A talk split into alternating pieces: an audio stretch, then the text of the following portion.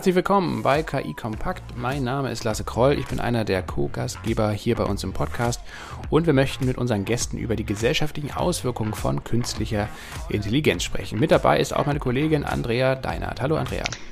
Hallo Lasse, genau, mein Name ist Andrea Deinert. Wir beide moderieren durch den Podcast. KI Kompakt ist ein Argument für KI-Entscheider, für KI-Zweifler, für KI-Philosophen und für KI-Mitdenker und Umdenker. Ja, bei uns kommen ganz viele verschiedene Fragen und Themen zum Ausdruck oder in die Diskussion, zum Beispiel die Frage, wie lernen Maschinen eigentlich voneinander, was bedeutet KI überhaupt, inwiefern unterscheiden sich diese intelligenten Anwendungen von herkömmlicher Software? Oder ist KI in Zukunft vielleicht sogar gefährlich, wenn dem Menschen die Kontrolle über diese Algorithmen entgleitet. Heute geht es um die Fairness von KI-Anwendungen im Allgemeinen, um und eine faire und transparente Personalauswahl im Speziellen. Denn gerade der Bereich Recruiting ist natürlich ein besonders sensibler Bereich, weil auch ohne KI eine oftmals undurchsichtige und manchmal auch ungerechte Auswahl getroffen wird, die eben nicht so ganz klar ist, warum der eine Bewerber oder die andere Bewerberin äh, ausgewählt wird und ähm, vielleicht auch nicht. Ähm, die Fürchtung ist also, dass künstliche Intelligenz diese Ungerechtigkeiten, die schon bestehen, weiter verstärkt. Unsere beiden Gäste können viele offene Fragen dazu klären, denn sie sind seit langer Zeit mit der Materie befasst ähm, zum einen haben wir Dr. Philipp Segers eingeladen. Er ist Arbeitsmarktökonom, ähm, kommt also aus der Forschung, hat aber auch 2015 ein eigenes Unternehmen gegründet, das Algorithmen für die Personalauswahl programmiert. Das Unternehmen heißt Case. Candidate Select, dafür steht Case. Und Philipp wird uns gleich erläutern, wie diese Anwendungen funktionieren in der Praxis und warum sie womöglich bessere Entscheidungen bei der Personalauswahl treffen als ihre menschlichen Pendants in den Personalabteilungen. Unser zweiter Gast heißt Dr. Andreas Becks. Er ist einer aus dem Feld, also ein waschechter Praktiker, wenn es um künstliche Intelligenz geht. Wir wollen uns hier heute mit KI-Anwendungen im Personalumfeld beschäftigen. Andreas Becks äh, arbeitet bei SAS. Er ist Kenner und äh, KI-Gönner. Und er wird unseren Zuhörerinnen und Zuhörern gleich einmal erläutern, warum er sich als Connoisseur der Materie rund um künstliche Intelligenz befasst. Wir freuen uns drauf. Genau, ganz viel Spaß beim Zuhören. Und jetzt geht's los mit Philipp Segers und Andreas Becks. Moin Philipp, moin Andreas und auch moin Andrea. Herzlich willkommen hier allerseits zu einer neuen Ausgabe von KI Kompakt. Und ähm, ja, bevor wir richtig mit dem Gespräch starten, Philipp, möchte ich dich vielleicht mal kurz fragen, ähm, wenn du in einem Vorstellungsgespräch wärst, wir sprechen ja heute auch viel über KI-Anwendungen im, im Bereich Recruiting zum Beispiel, würdest du von einem Menschen begutachtet, äh, also bei welcher Frage würdest du dir wünschen, dass du gar keinem Menschen gegenüber sitzt, sondern einem Algorithmus, und zwar dem, den du selbst oder den ihr selbst gebaut habt. Also welche Frage wäre deines Erachtens besser äh, von, von einem Algorithmus, von einer Maschine gestellt, als von einem Menschen oder gerechter? Jetzt bin ich genau auf die Frage aus mehreren Gründen ein guter und gleichzeitig auch ein sehr schlechter Ansprechpartner. Ähm, hallo erstmal in die Runde.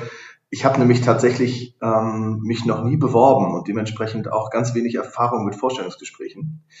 Ich ähm, habe aber ganz viel Wissen aus dem eignungsdiagnostischen Bereich, weil wir da eben äh, arbeiten und ich da in dem Bereich auch geforscht habe. Und ähm, deswegen weiß ich eigentlich relativ gut, was so die Limitationen von Menschen sind und was die Limitationen von Algorithmen sind.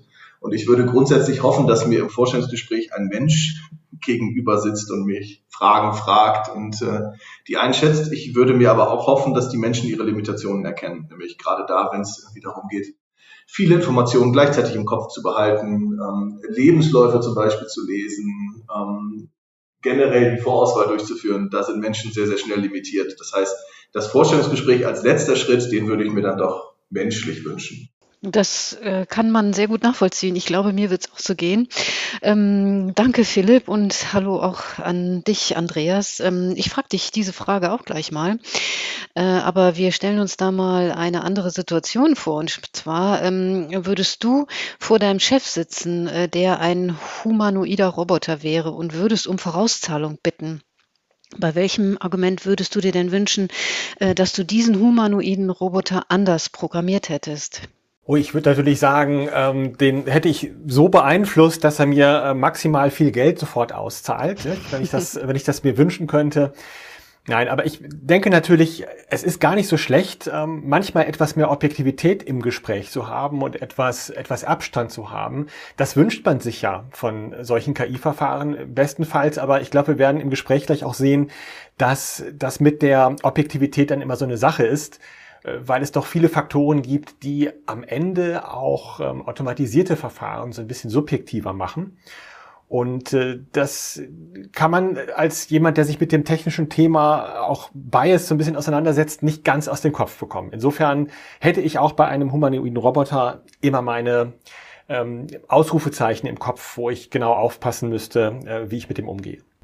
Ja, vielen, vielen Dank schon mal für den Einstieg hier. Also wir sprechen heute über, über Fairness äh, bei Algorithmen und vor allen Dingen auch so ein bisschen über die Frage, wie man eigentlich Fairness auf dem Arbeitsmarkt und auch beim Recruiting, beim, bei der Personalauswahl gewährleisten kann.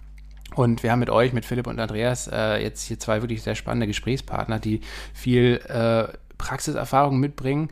Und Philipp, du hast ja einerseits den Forschungshintergrund, du bist, kommst ja eigentlich auch gar nicht so sehr aus der, aus der IT-Richtung, sondern ähm, bist Ökonom, Arbeitsmarktökonom, hast aber vor ähm, sechs Jahren inzwischen, also 2015, ein Unternehmen mitgegründet, ähm, das sich Case nennt, Candidate Select, das, dafür steht die Abkürzung. Und ihr programmiert Algorithmen, die eben Fairness in diesen Bewerbungsprozess bringen. Kannst du vielleicht mal so ein bisschen erläutern, wie ihr das macht und welche Kriterien dabei auch entscheidend sind? Ja, jetzt hast du mit Fairness schon ein Kriterium genannt. Es gibt aber ein anderes Kriterium, das genauso wichtig ist wie Fairness, und das ist die ja, äh, prognostische Validität wird jetzt der Eignungsdiagnostiker sagen. Also das ist die Fragestellung, inwieweit die Algorithmen überhaupt das vorhersagen können, wofür ich sie nutze. Ähm, in unserem Fall dann kann ich mit dem Algorithmus tatsächlich Mitarbeitende auswählen, die später einen besseren Job machen. Und ähm, das muss natürlich gegeben sein, weil ansonsten ähm, brauche ich den Algorithmus nicht. Für Fairness könnte ich auch einfach würfeln. Das ist nur eben einfach überhaupt nicht ähm, prädiktiv hilfreich. Deswegen ähm, Wichtige Kriterien sind auf der einen Seite natürlich Fairness, also dass wir es hinkriegen, Algorithmen ähm, zu entwickeln, die ähm, bestimmte Gruppen ähm, nicht benachteiligen, also wo Frauen keine schlechtere Chance haben, eingestellt zu werden als Männer, wo Inländer keine bessere Chance haben als Ausländer und so weiter und so fort. Ähm, aber das natürlich in einer Art und Weise zu tun, die schon ja, statistisch so diskriminiert, dass sie die Person, die später einen guten Job machen, findet und die Person, die später keinen guten Job machen, eben ausschließen würde. Das muss schon das Ziel sein. Philipp, muss man denn dann davon ausgehen, dass dieses klassische Notensystem als Bewertungskriterium äh, abzulösen ist in Zukunft äh, oder auch in mittel, ja, mittelfristig? Wie siehst du das denn?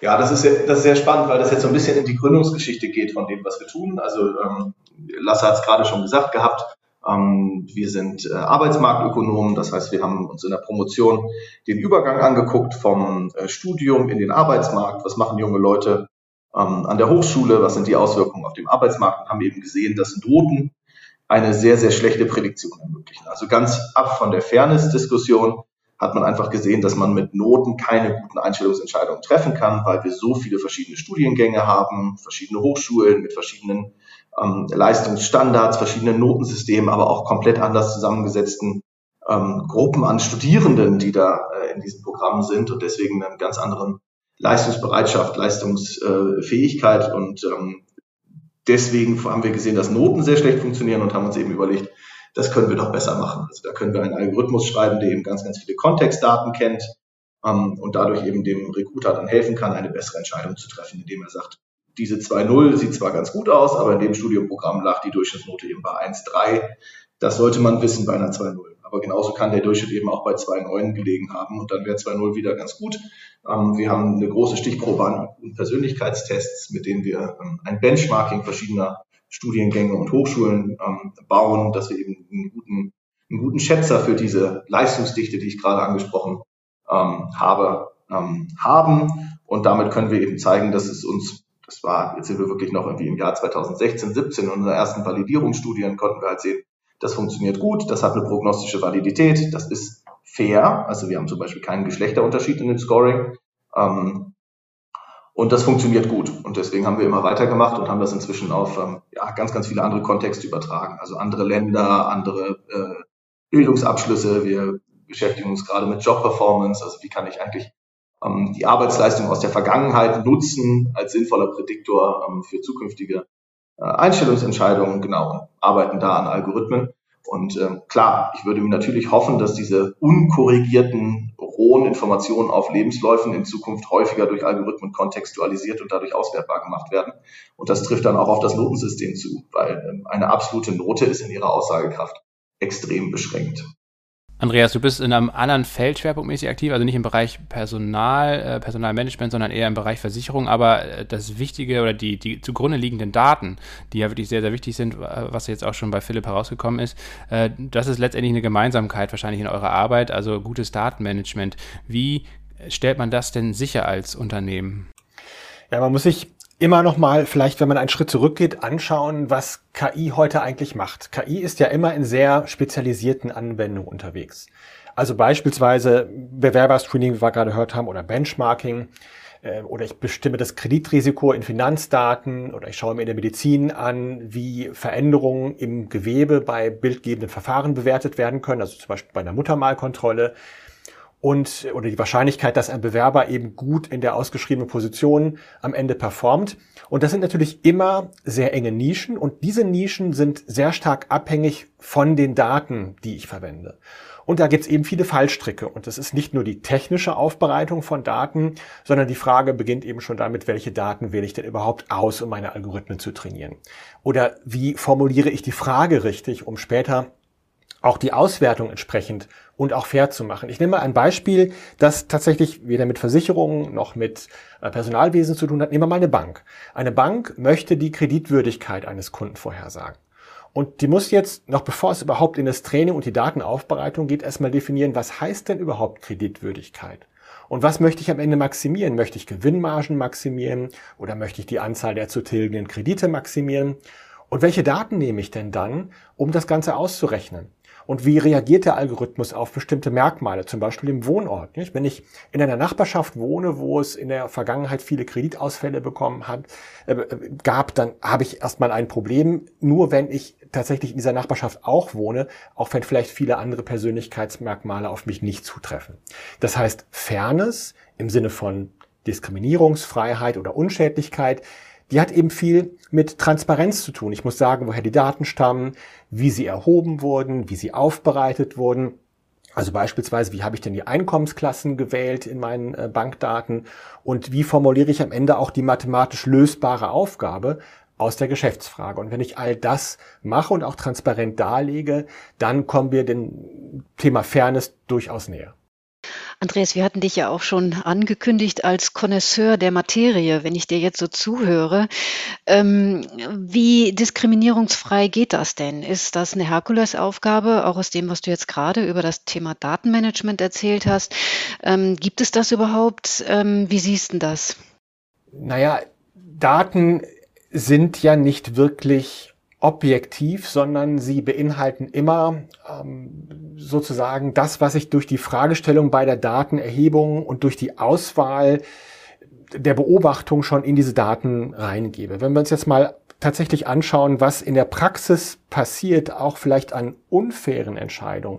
Nehmen wir mal das Thema Kriminalitätsprävention. In den USA gibt es da sehr krasse Beispiele, die zeigen, dass wenn ich die Rückfälligkeit ähm, vorhersage, also ob jemand der verurteilt worden ist, möglicherweise irgendwann rückfällig wird und damit vielleicht sein Strafmaß beeinflusse, dann sehen wir, dass häufig aufgrund der Tatsache, dass es natürlich in vorangegangenen Urteilen auch Vorurteile derjenigen gibt, die diese Urteile gesprochen haben, dass bestimmte Ethnien systematisch benachteiligt werden. Oder schauen wir uns an in der Medizin, wenn ich Hautkrebsdaten mir anschaue. Äh, und da gibt es viele Algorithmen, die auf Hautkrebsdaten trainiert worden sind. Nur die Daten stammen vor allen Dingen aus der weißen Mittelschicht.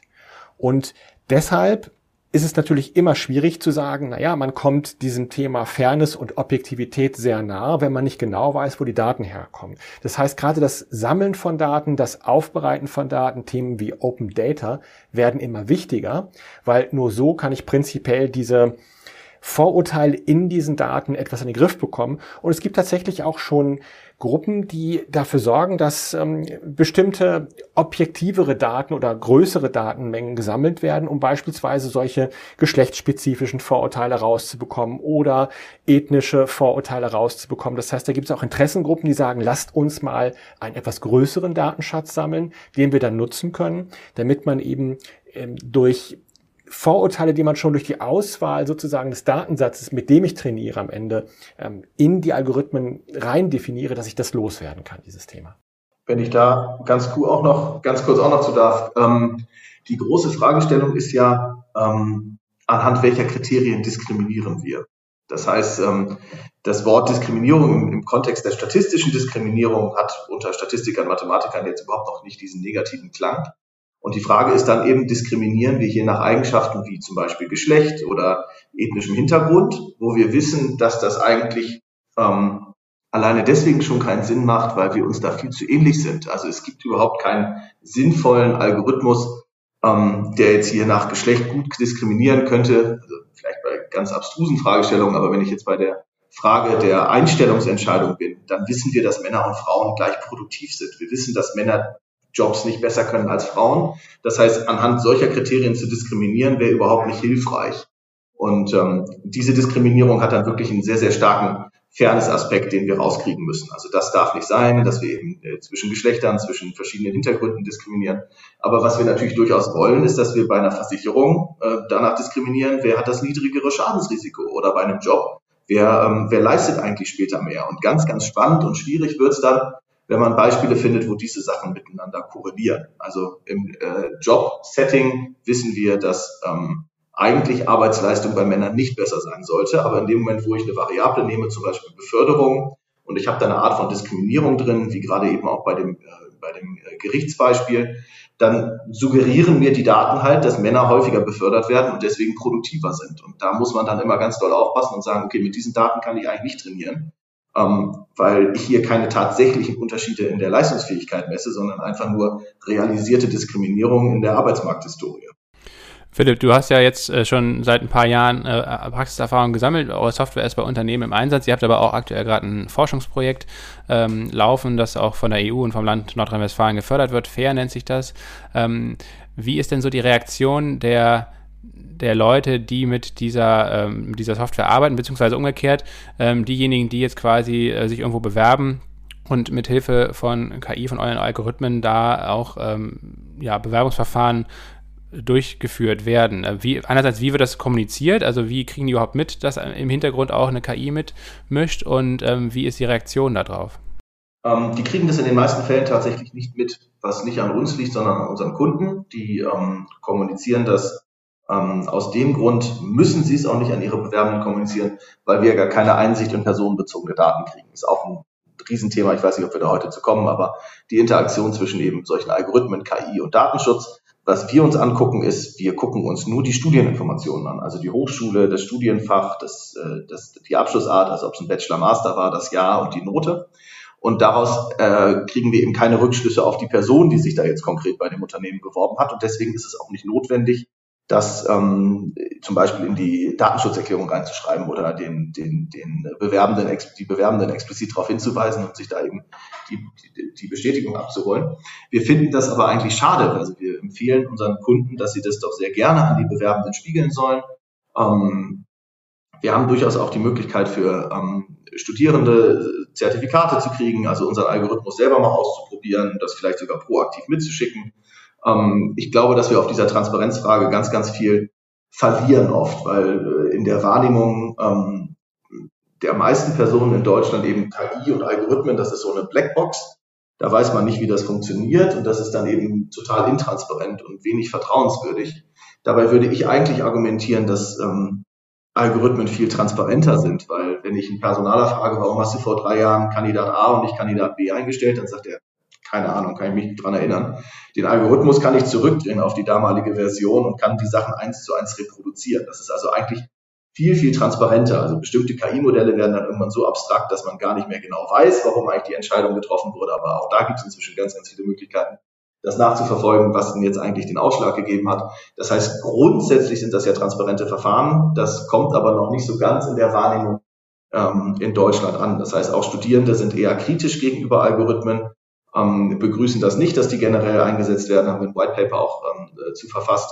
Ähm, das kippt aber dann ähm, in eine positive Grundstimmung, in dem Moment, wo man erklärt, was man damit eigentlich vorhat. Also warum nutze ich diesen Algorithmus jetzt? Ich nutze den vielleicht, um äh, fairere Einstellungsentscheidungen zu treffen oder ich nutze den, damit meine Bewerbenden schneller eine Rückmeldung bekommen. In dem Moment gibt es dann sofort eine, eine deutlich positive Wahrnehmung. Also es ist es eher ein Kommunikationsproblem deiner Meinung nach? Ne? Also könnte uns zum Beispiel KI so eine Art Fair-Label bescheren, äh, wie so eine Art Ampelsystem bei Nahrungsmitteln, dass Arbeitgeber sagen, hier bei uns ist der und der Algorithmus im Einsatz, der funktioniert so und so und letztendlich ist die, auf dieser Grundlage sind die Entscheidungen, die da bei der Personalauswahl getroffen sind, sehr viel ähm, transparenter einerseits und natürlich aber auch fairer vielleicht oder gerechter, als wenn wir sie jetzt einfach ähm, intransparent hier auf, auf menschlicher Basis treffen würden? Genau, das, das, das geht so ein bisschen in die ähm, Regulierungsdebatte, die jetzt auch in den letzten Wochen nochmal befeuert wurde, weil die Europäische ähm, Kommission da ein neues, ähm, das Weißbuch war es davor, ich glaube, eine neue Gesetzesentwürfe konkret vorgelegt hat, wie sie das machen wollen. Ähm, da wurde auch die, das, das, das, äh, der Anwendungsfall der Einstellungsentscheidung als besonders riskant ähm, äh, hervorgehoben und da, dem stimme ich auch zu. Also wir müssen auf jeden Fall einen ganz genauen Blick haben auf Algorithmen und ähm, ein solches Label würde sicherlich helfen. Jetzt darf man aber bei der ganzen Diskussion nicht vergessen, dass der Status quo, wie wir ihn aktuell am Arbeitsmarkt haben, nicht gut ist. Also wir sehen in ganz, ganz vielen Bereichen weiter Diskriminierung von Frauen, Bevorzugung von Männern. Ähm, noch viel, viel stärker sehen wir das nach ethnischem Hintergrund. Also wir haben ganz, ganz konkrete Probleme am Arbeitsmarkt. Und die wurden nicht durch Algorithmen ausgelöst. Und es gibt auch im Moment ganz, ganz wenig Evidenz, die zeigt, dass Algorithmen die verschlimmern oder verbessern, weil das eben noch ein Nischenthema ist und in der Breite gar noch nicht Anwendung findet. Also wir sind tatsächlich, glaube ich, jetzt einer der ersten Anbieter in Deutschland, die überhaupt äh, ja eine relativ äh, lange Referenzliste vorweisen können und eben zeigen können oder auch konkret aus der Anwendung berichten können und das eben wissenschaftlich mitgemessen haben. Aber das ist alles noch relativ ungewiss und ähm, es bringt uns jetzt natürlich wenig, wenn wir sagen, die ganze KI, die diskriminiert und ähm, die verteufeln wir, anstatt irgendwie aktiv damit umzugehen und zu gucken, wie man die Probleme lösen kann und dann den Status quo behalten, so wie er ist. Weil ähm, manchmal würde ich mir auch für ähm, Recruiting-Prozesse insgesamt, unabhängig davon, ob da jetzt Algorithmen genutzt werden oder nicht, wünschen, dass es so eine Ampel gäbe.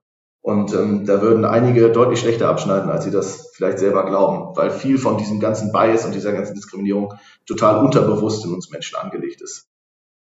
Andreas, mir kommt das so ein bisschen vor, wie ähm, wenn ich auf der Autobahn fahre und da steht ein äh, Geschwindigkeitsmesser, der mich dann äh, fotografiert.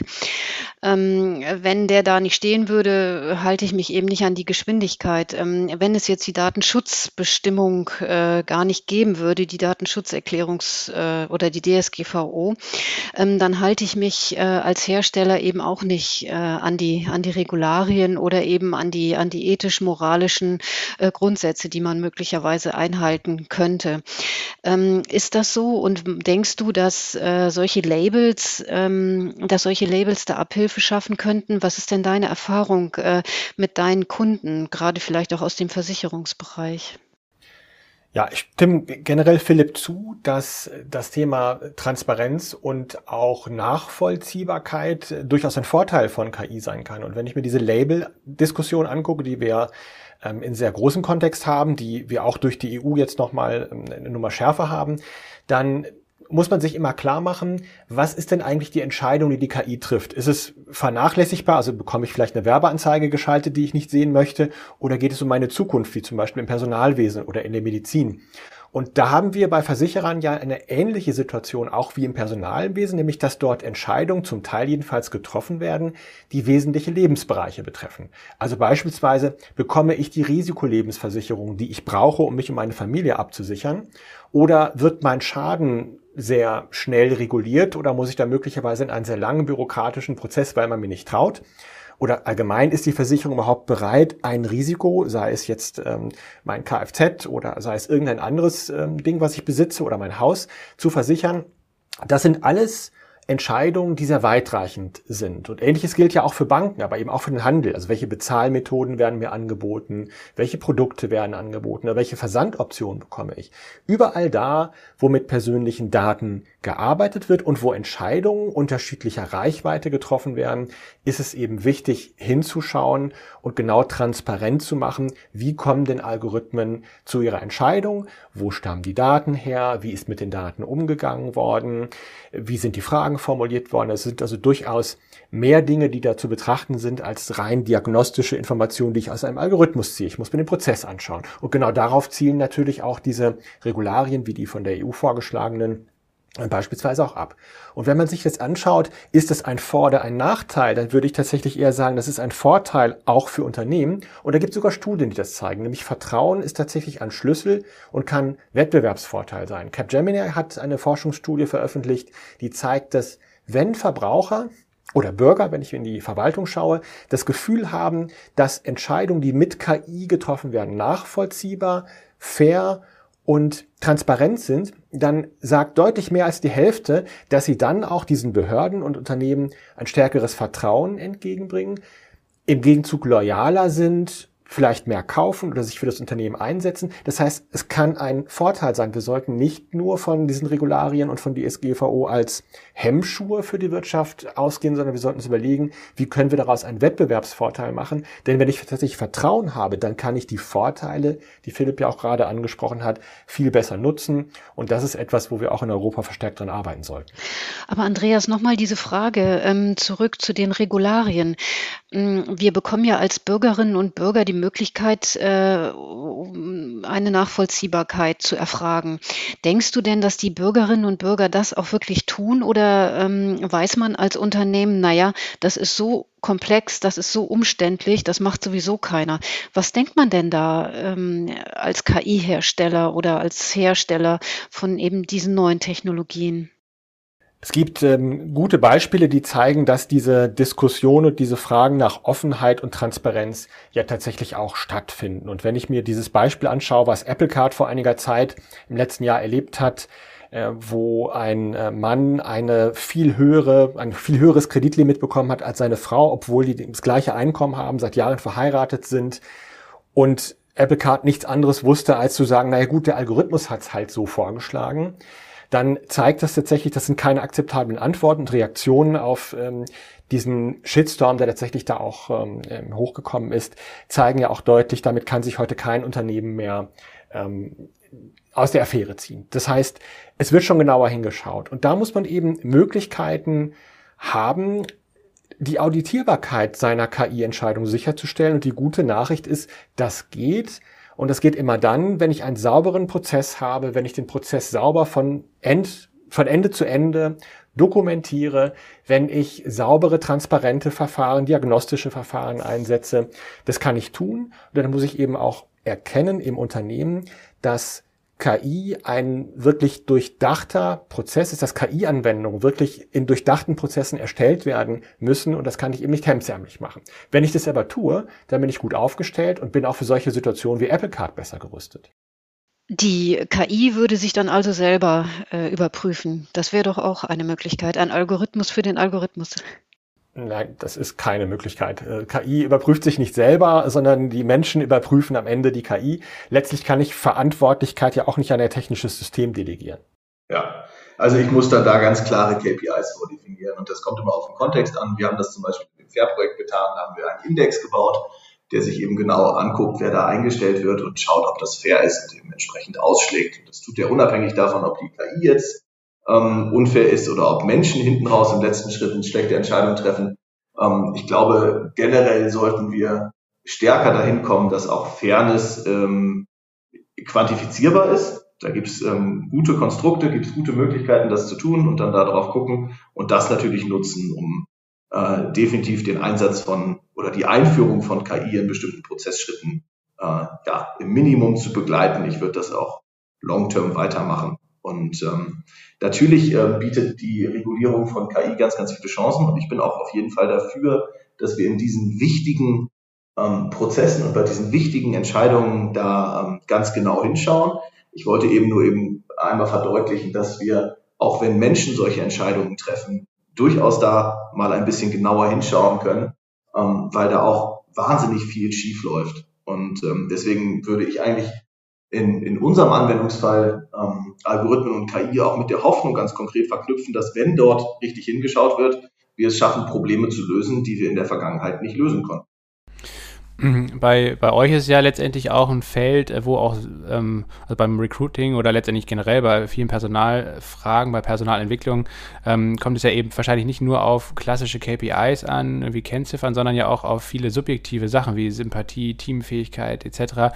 Wie kann man eigentlich dann bewerten, ob jetzt eine menschliche Entscheidung oder eine KI-Entscheidung am Ende besser war für ein Unternehmen oder fairer war? Also da sind ja so viele ähm, ja, sage ich jetzt mal, menschliche Charaktereigenschaften auch gefragt, die vielleicht so gar nicht auf 1 oder 0 mehr oder weniger sich reduzieren lassen, oder? Ja gut, das muss man eben in der Entscheidung, unabhängig davon, wer sie trifft. Also ich muss eben sagen, 1 eingestellt oder 0 leider nicht eingestellt. Ähm, da gibt es natürlich Möglichkeiten und ähm, grundsätzlich macht es Sinn, einen jeden Recruiting-Prozess, ähm, machen die wenigsten Unternehmen schon irgendwie dahingehend auch zu untersuchen. Also das Recruiting wird häufig ähm, als, als Kostenstelle gesehen und tatsächlich auch nur aus Kostengründen evaluiert. Das ist aber nicht gut, weil einem dabei dann eben ganz, ganz viele Sachen nicht auffallen. Und natürlich sollte man hingucken und sagen, okay, diese Leute haben wir eingestellt, diese Personen. Und wie, wie, wie verhalten die sich denn jetzt später? Also werden die erfolgreich bei uns im Unternehmen? Sind die nach einem halben Monat, äh, kündigen die nach einem halben Jahr wieder oder sind die relativ schnell weg? Überstehen die die Probezeit? Werden die befördert? Natürlich da auch einen möglichst breiten Indikator wählen. Ähm, damit man auch möglichst viele Sachen mitkriegt und dann gucken, inwieweit man das vorhersagen konnte mit dem, was man im Recruiting-Prozess gemessen hat. Und wie lange dauert eure Beobachtung dann? Also wie lange geht so eine Beobachtung? Äh, ein Jahr oder zwei Jahre oder drei Jahre, ähm, um abschließend bewerten zu können, war das jetzt eine gute Einstellung oder nicht? Ja, also normalerweise, wenn ein Unternehmen überlegt, uns einzuführen, dann haben wir diese Studien ja schon durchgeführt und ähm, verweisen dann auf Studien, die wir mit Unternehmen gemacht haben. Das machen wir meist retrospektiv, also dass wir jetzt nicht das hast du eingangs gesagt, uns gibt es äh, irgendwie seit fünf Jahren. Das wäre ein relativ kurzer Horizont, um das immer alles perfekt zu machen. Aber man kann ja zum Beispiel gucken, welche ähm, Personen in der Vergangenheit eingestellt wurden. Was sagt unser Algorithmus über diese Personen? Und wie haben die sich dann im Unternehmen weiterentwickelt? Dann muss ich gar nicht so lange warten. Und solche Studien sind dann schon sehr aussagekräftig darüber, ähm, was in einem ähnlichen Kontext zu erwarten wäre. Also, dass man jeden Recruiting-Prozess ähm, wissenschaftlich komplett begleitet, das wird sicherlich nicht möglich sein. Es ist aber gar nicht so schwer, vor allem für die Unternehmen intern, wenn man bestimmte Daten ähm, konsequent sammelt, dann ist so eine ähm, schnelle Analyse, ähm, die einen intern schon sehr, sehr, sehr viel weiterbringt, ist sicherlich in, in einem halben Tag oder in einem Tag gemacht. Ähm, das äh, muss man dann nur eben auch tun. Andreas, an dich zum Abschluss nochmal äh, eine Frage ähm, mit Blick auf die Versicherungsbranche. Das Thema Persönlichkeitsmerkmale durch äh, neue Technologien und künstliche Intelligenz ähm, fair herauszuarbeiten. Wie ist denn da eigentlich gerade so der Stand bei den Versicherern? Schließlich äh, sind da ja sehr sensible Felder, die schon ähm, automatisiert äh, mit neuen Technologien und künstlicher Intelligenz abgearbeitet werden.